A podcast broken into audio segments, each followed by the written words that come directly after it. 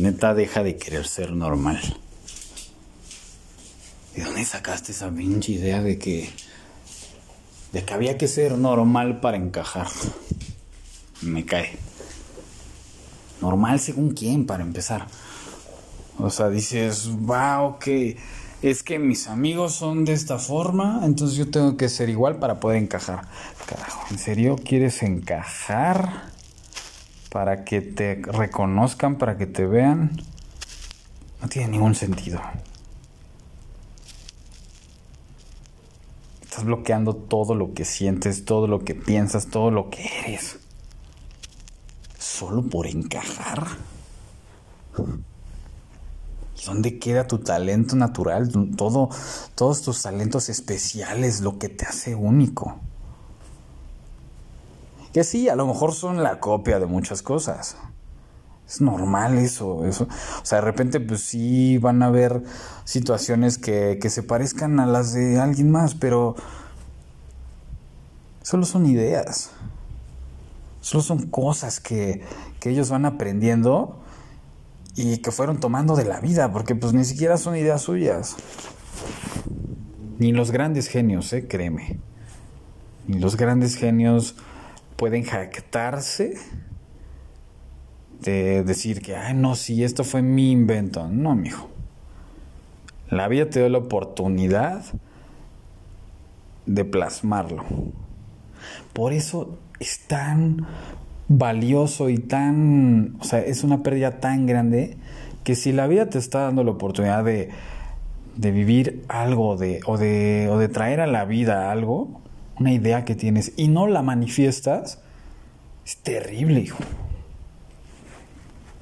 No tienes idea de cuánto le estás fallando a la vida cuando tú mismo, tu miedo bloquea esa emoción, bloquea esa idea y la demerita, la hace menos y dice, no, esto no puede funcionar.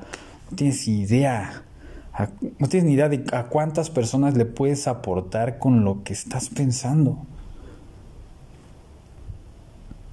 Y te la pasas buscando que, que a ver si puedes encajar, si quieres ser normal. Por eso las modas son tan estúpidas. ¿Por qué? Pues porque es una forma de, de tenernos uniformes, como en la escuela, literal.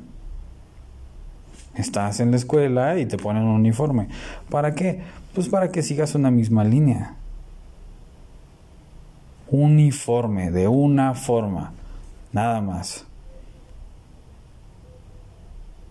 Y bueno, lo entiendo en, cuestión primaria y demás, porque es un proceso formativo y después en secundaria o, igual hasta prepa, pues ya es cuando los, les sueltan la greña un poquito.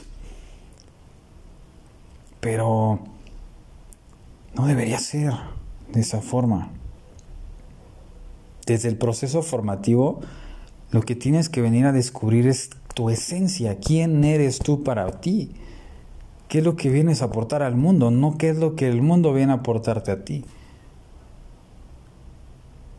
Así es que buscar eso que te hace raro, que te hace diferente, es lo que necesitamos que cada uno de los seres que están, no seres vivos, porque pues solamente los humanos podemos tener este poder o este pinche exterminio, porque está cabrón que, que somos los únicos que podemos razonar y pues obviamente dentro de ese razonamiento pues termina siendo destructivo. Pero bueno, es otro pedo. ¿Cómo me vas a preguntar? Nah, pues sí, ok, busca tu, o sea, lo que te hace diferente. ¿Cómo lo hago? Para empezar, que fluya. Pero dentro de ese deja que fluya es, en serio, calla la voz de los demás. Los demás se pueden ir al carajo. Por lo menos por un momento.